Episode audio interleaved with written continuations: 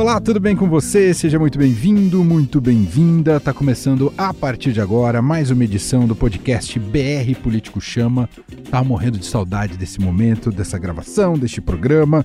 Toda semana, junto com os editores do brpolitico.com.br, site que acompanha tudo sobre a política, economia e o poder. E tô com eles aqui, Vera Magalhães aqui em São Paulo. Tudo bem, Vera? Tudo bem, Emanuel. Como é que foi de férias? Paris é uma festa ainda, não? Coisa linda, né? É. Eu, eu, devo lhe confessar que dá um, dá um pouquinho de tristeza quando a gente começa a pensar no nosso Brasil, né? Quando é, você né? vai assim para Paris. Mas, em termos de férias, foi sensacional. Que bom. Foi sensacional. A, a Vera, que é a nova apresentadora do Roda Viva. Parabéns, hein, Vera? Obrigada. Ficamos tão felizes. Obrigada, meu querido. Vamos lá, mais uma batalha aí, mais um desafio. Mas eu torcer mais ainda por você. Marcelo de Moraes, direto de Brasília, ganhou todos os títulos do planeta. Feliz da vida, tudo bem, seu rubro-negro? Salve, Emanuel, não foi só você que voltou, o campeão voltou também, né? Estamos dando tudo. E aquele abraço e aquele é, parabéns especial para Vera Magalhães, que agora no Roda Viva vai ser super legal. Parabéns, hein, Vera? É, é de, demais, né? Acompanhar a Vera toda segunda-feira lá no Roda Viva a partir de janeiro. Uh, mais um. Uh, mais um fator para a gente ter orgulho aqui do BR Político ter a Vera aqui junto com a gente. Bom, os assuntos do programa de hoje, do nosso podcast, vamos falar no primeiro bloco, dois assuntos é, casados no primeiro bloco, o pacote anticrime do ministro Sérgio Moro, que foi aprovado, mas sem as principais propostas. Ah, enquanto isso, no Senado Federal, Simone Tebet bancou a votação da segunda instância na CCJ. Isso está causando alguns ruídos. Vamos falar sobre isso. O Ministério da Justiça e Segurança Pública vê com bons olhos a aprovação de boa parte das medidas ali que foram recomendadas sem prejuízo de entender que poderia o Congresso ter ido além, ter feito mais. No segundo bloco do programa, o depoimento da deputada Joyce Hasselman na CPMI das fake news. Ela disse que, entre outras coisas, que o gabinete do ódio é financiado com dinheiro público. Também vamos atacar este tema aqui no programa. O deputado Eduardo Bolsonaro está amplamente envolvido e, e, é um dos líderes dessa, desse grupo, né, que nós chamamos de Milícia Digital. E ainda no terceiro bloco, contando também com a reportagem de Gustavo Zucchi, direto da capital federal, a comissão, uma comissão no Congresso mista aprovou o aumento do fundo eleitoral, bagatela de apenas 3 bilhões e 800 milhões de reais né, os cofres públicos uh, bancando as eleições municipais. Qualquer valor, mesmo o valor da eleição passada, mais ainda um valor maior, precisa ser muito bem justificada, explicada para a sociedade. Ajeite seus fones de ouvido porque o BR Político Chama já começou. BR Político Chama. O que você não pode perder na política e na economia. Com Vera Magalhães, Marcelo de Moraes e Emanuel Bonfim. Olá, meu nome é Luísa Queiroz e eu sou estagiária do BR Político em São Paulo. E este é o BR Político Chama, nosso podcast que, toda quarta-feira, trata dos bastidores do poder. Para ficar bem informado, assine o BR Político. Aqui você tem acesso a análises e informações exclusivas para compreender as decisões que movem o país. Confira o nosso site www.brpolitico.com.br e conheça nossos planos de assinaturas. BR Político Chama. Bom, então vamos aqui ao nosso primeiro bloco. Estou aqui com Vera Magalhães e também Marcelo de Moraes. Esse é o BR Político Chama. Após 10 meses de negociações, a Câmara aprovou nesta quarta-feira o pacote anticrime do ministro da Justiça Sérgio Moro, desidratado e sem as principais propostas apresentadas em fevereiro pelo ex-juiz da Lava Jato. Dois pontos considerados cruciais, a prisão após condenação em segunda instância e o trecho que ampliava o excludente de licitude, não foram aprovados. Ministro da Justiça, o próprio Sérgio Moro, afirmou que é preciso fazer mudanças no texto do pacote anticrime aprovado pela Câmara dos Deputados.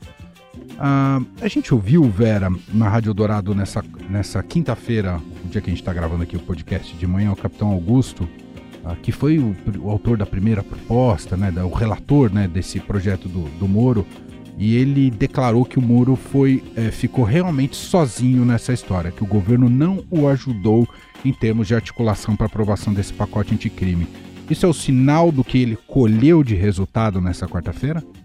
Eu acho que o governo lá atrás, quando da apresentação do pacote anticrime e da reforma da Previdência, fez uma opção. A prioridade era aprovar a reforma da Previdência. Muita gente discutiu, ah, elas podem tramitar é ao mesmo tempo, uma coisa não interfere na outra, são propostas de naturezas diferentes, as comissões que tratam de uma e de outra são diferentes, deputados diferentes, etc.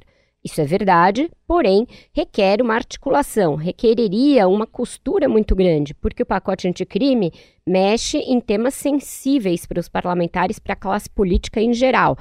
Fala aí de é, medidas que ampliam o combate à corrupção e fecham o cerco um pouco para isso, para o combate à impunidade. E a gente sabe que tem muitos parlamentares que estão envolvidos em investigações e outros que têm alguém, algum conhecido envolvido em investigações. Então, nunca foi um pacote popular, tramitou a passos de tartaruga e é, tentou-se um sprint final para salvá-lo a partir da CCJ da Câmara. Só que chegou ao plenário num momento ruim, fim de ano, os deputados já bastante desmobilizados. A gente sabe que a articulação política do governo nunca chegou a ser eficaz. No caso da reforma da Previdência, precisou contar com a ajuda da equipe econômica para que ela fosse aprovada e é, retirou-se a substância principal do pacote. A questão do excludente de ilicitude, essa sempre foi polêmica mesmo, já tinha sido retirada lá atrás no grupo de trabalho. Eu acho que não passa no Congresso e eu acho que é bom que não passe.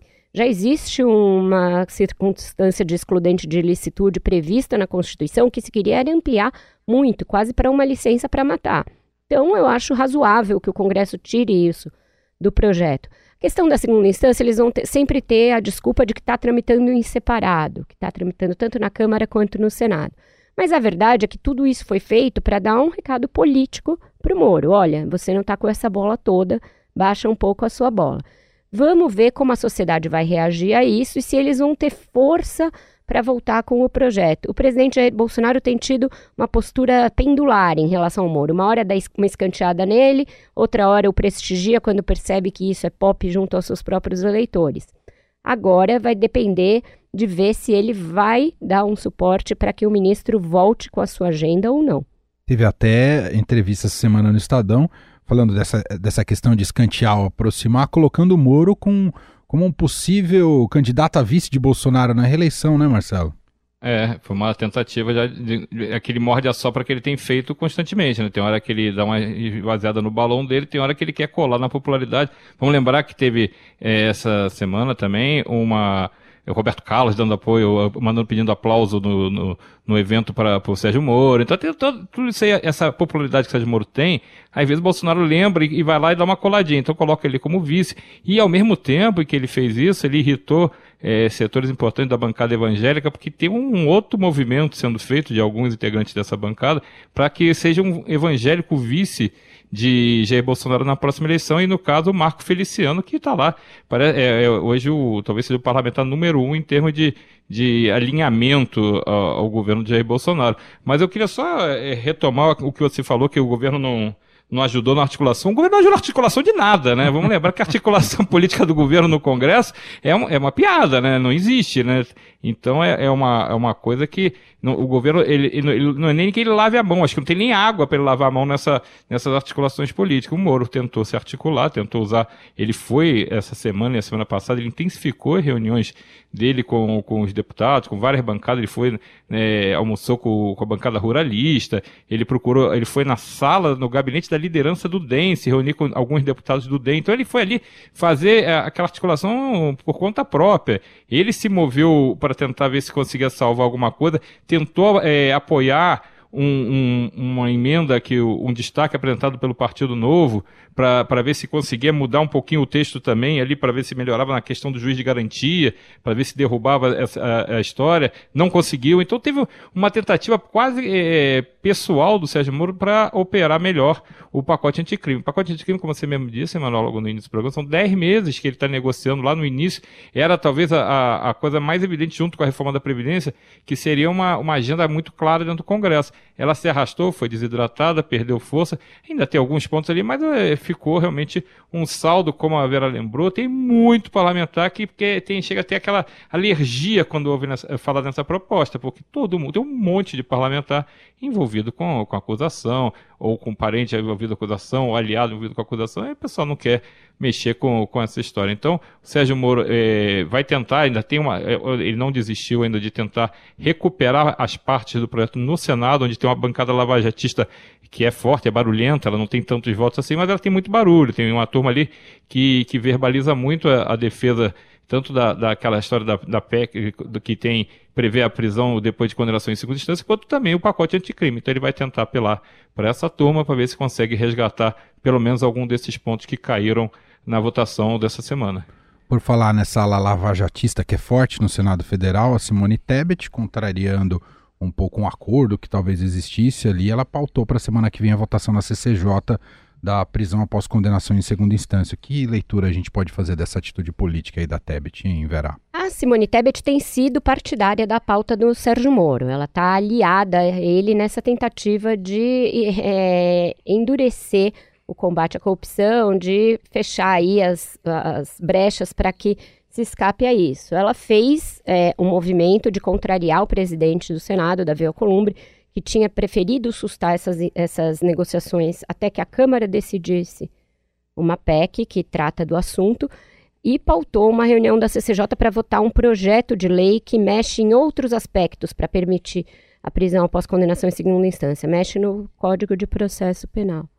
Mas é, o Davi Alcolumbre já fez uma contraofensiva e marcou sessões do Congresso para o mesmo dia em que ela previa realizar sessão da CCJ. Então, é, não vai provavelmente acontecer essa votação na semana que vem, e aí vai ficando cada vez mais difícil que aconteça ainda neste ano. O Congresso vai ficar cada vez mais sem quórum, mais desmobilizado.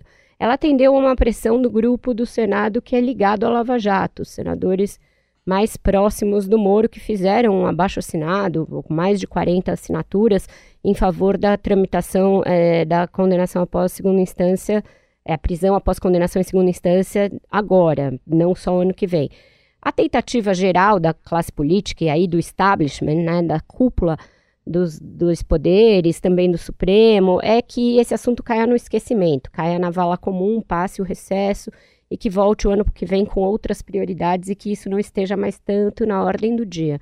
Mas eu acho difícil que isso aconteça, Emanuel. Algumas ideias, elas têm um momento de amadurecimento. Uhum. E este parece ser o momento de amadurecimento dessa ideia. Embora se fale em cláusula pétrea da Constituição, é, se dê mil justificativas jurídicas, o fato é que nenhum país dito civilizado tem um sistema, um ordenamento jurídico que impede que você efetivamente cumpra as penas, como é o brasileiro. Então, isso é um problema sério e, e, a sociedade quer que se mude isso. Ela tem esse desejo. Tanto que o próprio Toffoli foi esperto e deixou uma brecha Sim no voto dele. E que ainda é desigual, né? Porque no fundo favorece uma pequena parcela é, de quem, quem tem, tem mais advogados recorrer, né? pode Exato. recorrer até o fim. Tem muita gente que nem tem condenação definitiva e está preso eternamente. Tem todo um sistema maluco de cumprimento de penas. E, e o fato é que, mesmo com os desgastes da Vaza Jato, com essa antipatia de que ele goza no meio político, o Moro continua muito forte em, em termos de aprovação da sociedade. Ele vai continuar tentando usar essa popularidade dele, essa força, para fazer com que essa pauta avance. Eu acho difícil que só o recesso leve a que isso arrefeça, ainda mais quando vão ficando uh, patentes os casos. O Lula saiu da prisão, depois um traficante lá no Paraná que também saiu. É, vai ficando tudo muito revoltante para quem espera que a justiça seja feita um dia no Brasil, né? Marcelo quer concluir essa, essa, essa atitude do Senado, ou parte do Senado Federal, da Lava Jatista?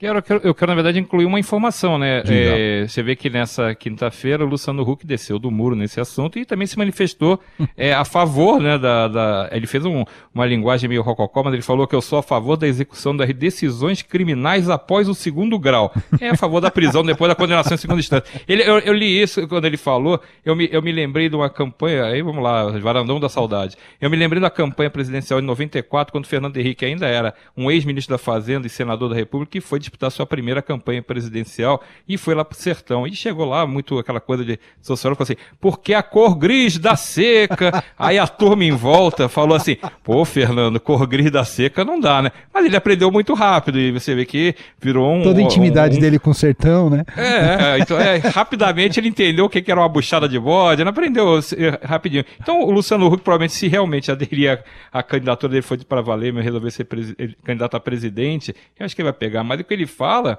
é que a justificativa dele para ser a favor, porque alinha o Brasil com o padrão mundial da justiça penal e porque a impunidade e os incentivos errados fizeram disparar a corrupção e a violência no país, e por entender que esta é uma vontade legítima da sociedade. É bem nessa linha do que a gente estava falando ainda há pouco, que esse eco da sociedade é muito forte, as pessoas não estão aceitando. Então, eu acho que é, é, foi importante que a Vera lembrou que tem um recesso, mas ele não é suficiente para você tirar essa pauta, tanto que ela sobreviveu o ano inteiro. A questão, e, e ficou muito forte a partir do momento que o Lula foi solto, realmente aumentou a, a, a força política dessa discussão para o bem ou para o mal. Tem hoje a comissão especial da PEC que pede a, a, prisão depois da condenação em segunda instância, foi instalada na Câmara e o pau já cantou. Eu estava lá na sessão de instalação que escolheu o presidente da comissão, que é o deputado Marcelo Ramos, escolheu o relator, o deputado Fábio Trade, e o pau cantou. Já tinha a, a deputada Bia Kiss pedido, vamos botar logo, vamos fazer não sei o quê. E ah, foi lá o Paulo Ramos do PDT, da ala brisolista, é, esquerda,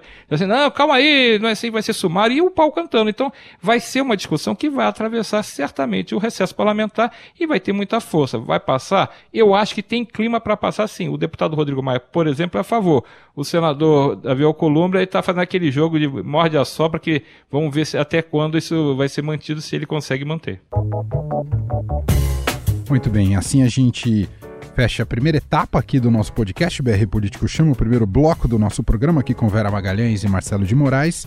Já entrando no segundo tema de hoje, em audiência na CPMI das fake news, a deputada Joyce Hasselman, do PSL de São Paulo, afirmou que o chamado Gabinete do Ódio é financiado com dinheiro público parlamentar diz que os valores destinados às ações do grupo chegam a cerca de 491 mil reais por ano aos cofres públicos. Segundo ela, os ataques coordenados ao alvo da vez são orquestrados principalmente pelo filho 03 do presidente Jair Bolsonaro, o deputado Eduardo Bolsonaro. E assessores como o de Assuntos Internacionais da Presidência, Felipe Martins e Tércio Arnaud, José Mateus e Mateus Diniz. A deputada também afirmou que a rede de disseminação dos ataques virtuais envolve uh, quase 2 milhões de robôs que seriam seguidores de perfis oficiais da família Bolsonaro nas redes sociais. Ela ainda revelou, nessa CPMI que está pegando fogo, uma conversa privada que teria tido com o presidente da República, Jair Bolsonaro, após ele ter sido eleito. Ela afirma que Bolsonaro quis saber se a deputada Carla Zambelli, de quem Joyce é desafeta, trabalhou como prostituta na Espanha. Joyce abriu mesmo tudo que sabia e pode causar problemas para a família Bolsonaro, Vera. Nossa, que baixaria, né? Que loucura.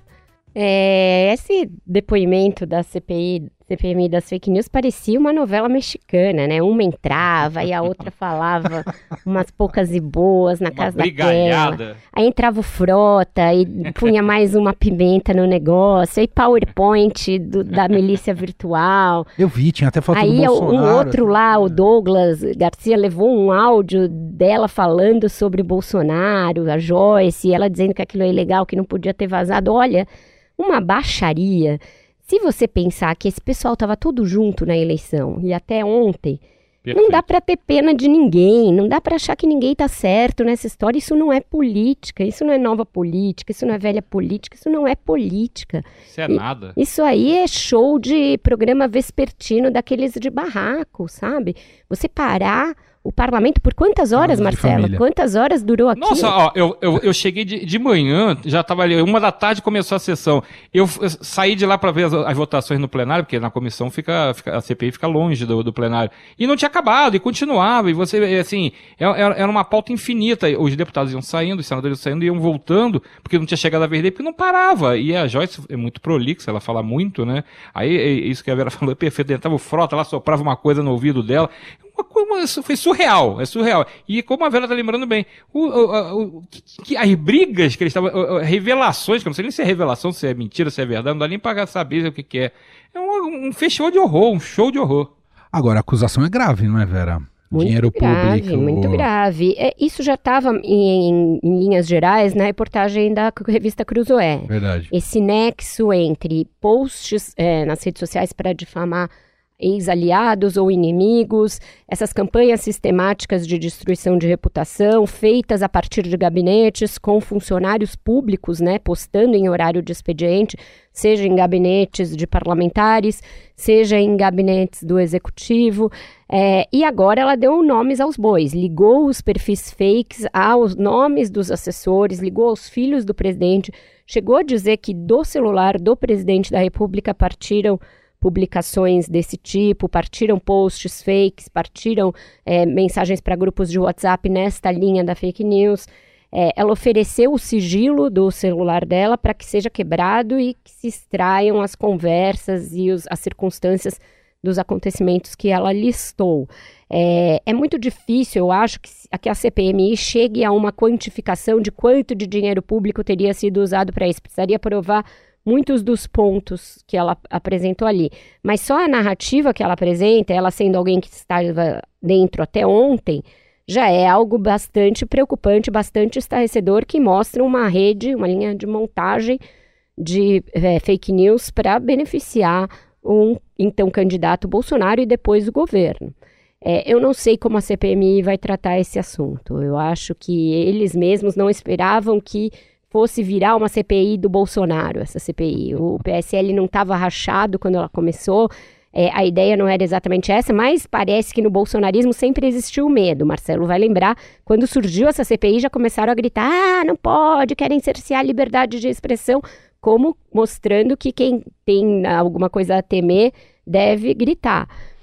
E agora está ficando claro por quê, né? Ô Marcelo, e o pessoal da CPMI deve ter ficado contente com, com apesar do show de horror, deve ficar, saíram animados depois dessa sessão de ontem, não?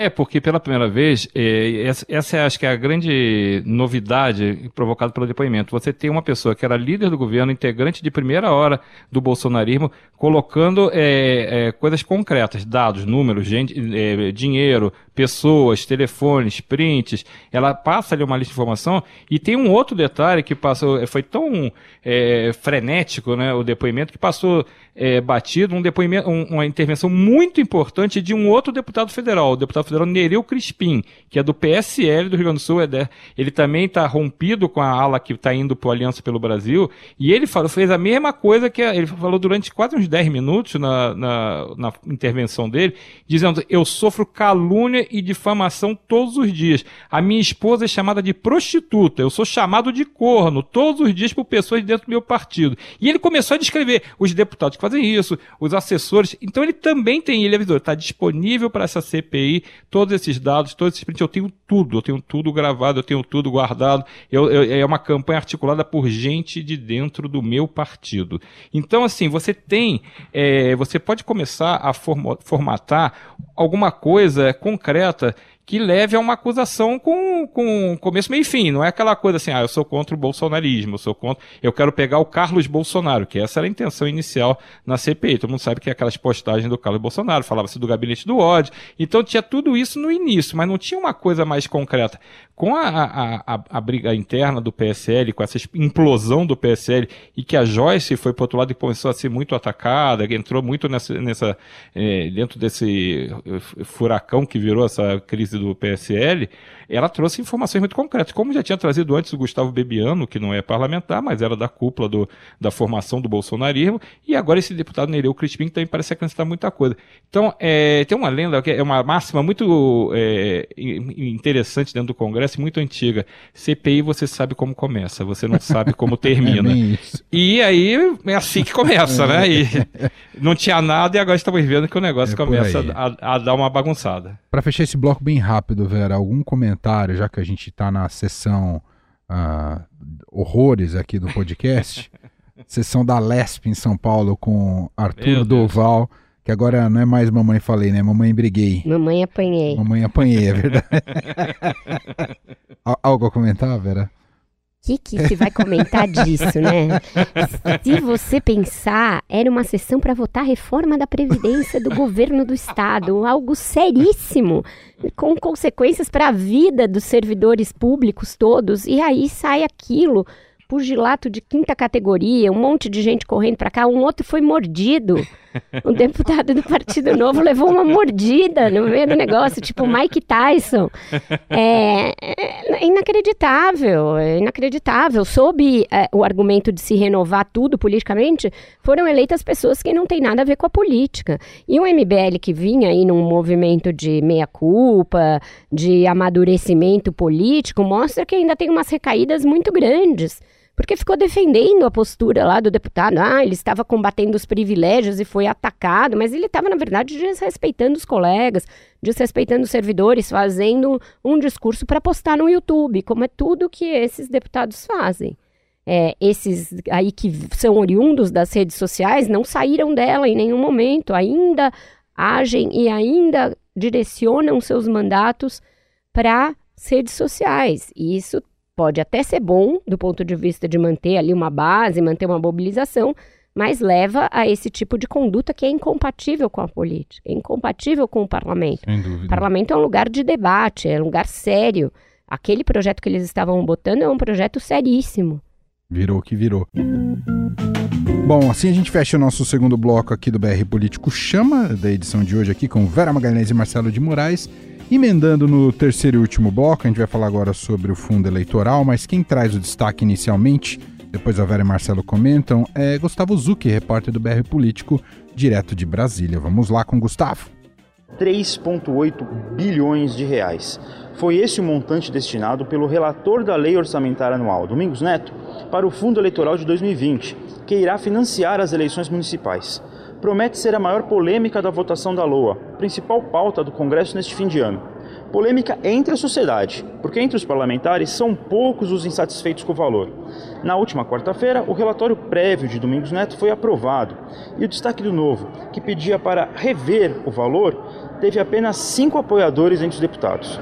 A pergunta que todo mundo queria saber era de onde saiu o dinheiro para aumentar o fundo dos 2 bilhões de reais previsto pelo governo para os 3,8 bilhões. Neto explicou que o que ele fez foi aproveitar uma brecha e que não irá afetar outras áreas. O projeto ele previa uma receita e uma despesa que ainda tinha uma brecha de 7 bilhões sem receita. Então nós conseguimos encontrar a receita para esses 7 bilhões e dessa receita nós atendemos ao pleito dos partidos de recomposição do fundo. Portanto, não sem precisar cortar esse dinheiro do que veio proposto na, na LOA pelo governo de nenhuma área. Só que não é bem assim. Uma reportagem da Folha desta quinta-feira mostrou que 500 milhões vão sair da saúde, em especial do Fundo Nacional da Saúde, que controla, por exemplo, o programa da farmácia popular. Infraestrutura e desenvolvimento regional vai perder 380 milhões de reais e educação terá menos 280 milhões de reais. O relator vai na contramão e diz que a lei orçamentária vai, no fundo, aumentar valores nas mais diversas áreas. Em mais de 20 bilhões de reais, dividido nas mais diversas áreas. Porque nós vamos aí mais de 9 bilhões de emendas individuais, quase 6 bilhões de emendas de bancada, 1 bilhão e 700 do, do remanejamento, entre emendas de relator, emendas de comissão, emendas de, de é, é, relatores setoriais e mais a suplementação de teto de, que também entra como emenda de relator. Então nós vamos ampliar do que veio na proposta do governo mais de 20 bilhões em diversas áreas. Neto e boa parte das lideranças do Congresso Nacional argumentam que as eleições precisam ser financiadas de forma pública e que satisfaçam as necessidades democráticas, já que não há mais financiamento empresarial. No ano passado, o fundo eleitoral para as eleições nacionais foi de 1,7 bilhão de reais. Com apenas siglas como Novo, Cidadania, Pessoal e Podemos se colocando contra, o orçamento do ano que vem deve ser confirmado com mais do que o dobro do valor do ano passado. A perspectiva é que o relatório final seja apresentado por Domingos Neto no próximo dia 15 e votada pelo Congresso Nacional até o dia 18. Fico por aqui acompanhando mais notícias do Congresso Nacional. Até a próxima semana. Sensacional. Está aí o relato de Gustavo Zucchi, repórter do BR Político, falando sobre a aprovação do Fundo de Financiamento Eleitoral. Ah, como a gente é um país pujante, com dinheiro de sobra, né, Vera Magalhães? Aumentar para 3,8 é ter umas eleições mais sofisticadas. Né, né 2 para 3,8, um bilhãozinho e 800 milhões só a mais. Os municipais, né? É, o que, que você Isso tá aí, Manuel, tem no bolso esse dinheiro. Então, uma coisa ali, né, para pagar Dinheiro as de despesas pinga. do dia a dia, né? É um absurdo. O orçamento, a gente sabe, é muito restrito. A maioria das despesas é com gastos obrigatórios e já carimbados, dos quais você não consegue escapar. O que resta de verba discricionária para você aplicar livremente, para aplicar em investimento, em programas sociais, né, para fazer realmente o país girar, é muito pouco. E você está tirando esse pouco que tem para financiar as eleições. É claro que é necessário financiar as eleições. Por quê? Porque o Supremo disse que é inconstitucional o financiamento privado, o financiamento empresarial. Então tem de sair de algum lugar. A democracia tem um preço, as pessoas precisam conhecer os candidatos, eles precisam levar sua mensagem, isso tudo é verdade. Eu acho que um financiamento empresarial em moldes mais transparentes era melhor do que financiamento público nessa situação em que o Brasil está. Mas foi o Supremo Tribunal Federal quem criou essa situação. Então, algo eles tinham de fazer. Agora, elevar em 120% de uma eleição para outra, sendo que a anterior foi uma eleição presidencial, que as pessoas se deslocavam muito mais pelo país, os candidatos a presidente, que os candidatos a governador se deslocavam também por um perímetro muito maior. É, é irrazoável você imaginar que os custos vão aumentar tanto assim, dessa maneira. É porque foi uma eleição relativamente barata e agora eles estão querendo gastar mais. É disso que se trata, pagar mais para marqueteiro, pagar mais para cabo eleitoral.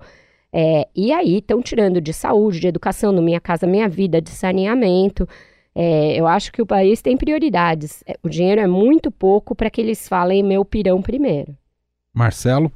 Então, e, e só para a gente eh, acrescentar aquela pimenta, é, essa, essa proposta tinha sido, inclusive, é, é, o valor que vai de recurso desses 3,8 bilhões, é, ele é muito bom, é muito, é muito generoso para os partidos. Se você pegar a conta, a divisão desse bolo de 3,8 bilhões, por isso que ninguém está reclamando muito, que o PT vai levar 376,9 milhões. O PSL, que é, é, era o partido do presidente até outro dia, 350,4 milhões. O velho MDB de guerra, 289,5 milhões. É dinheiro paca. Então, o, quem vai, qual o partido que vai querer, qual bancada que vai acabar preferindo botar dinheiro para eh, hospital, né, cano? Ninguém quer ligar para isso, não. O pessoal quer cuidar da campanha. Estamos na véspera de eleição. É, um, é uma coisa que o calendário nessa hora o pessoal fica olhando para sua própria eh, pauta pessoal, que é campanha política, e, e aí aumenta 120% como se fosse uma coisa assim, ah, não, aumenta aí 120%. E eu fiquei ouvindo a, a entrevista do deputado Domingos Neto para o Gustavo Zucca, eu fiquei quase com a impressão que ele queria que a gente agradecesse a ele pela, pela, pelo, pelo gesto que ele fez de aumentar em, em pra, de 1,7 bi para 3,8 bilhões. Então tem, é, é, um negócio que não tem muito o, o que falar, né? É uma, é, duvido que a sociedade aplauda, duvido que a opinião pública aplauda que 3,8 bilhões seja uma verba destinada para cuidar do fundo eleitoral é, dos partidos. Então é, é uma coisa é, muito impressionante que o Congresso parece, parece que não está entendendo, não, não, não, captou as mensagens da, da, das ruas dos últimos tempos, não está entendendo que, como você mesmo disse, Manuel, está sobrando grana, né? Não está sobrando grana no Brasil, né? Cada dia que passa, a gente fica contando os trocados para poder ver se sobra algum dinheiro para pagar as contas, carne aumentando, as coisas aumentando. Então, é, é difícil você entender que o, o, que o gasto público ainda passa a ser feito dessa maneira tão é, irresponsável. Muito bem, assim a gente fecha, a não ser que vocês tenham comentários finais a serem feitos, mas ele a ia não ser que alguém bata em alguém até o final desta edição. alguém morda Hoje tem alguém, sessão né? na Assembleia, então pode ser que na nossa live da semana amanhã a gente tenha mais uma sessão de pugilato, mordida, ou sabe-se lá mais o quê. A única certeza é que ninguém vai ser punido na Leste, porque desde 99 ninguém é punido na Assembleia de São Paulo por pior que Exatamente. faça as coisas. Então ainda tem isso. Tá valendo tudo. O juiz é, é meio. não enxerga direito. Tá Isso aí. valendo, pode morder o coleguinha, pode Morder. Puxar o cabelo. Morder, Morder. gente, morder. Parece é, escola infantil.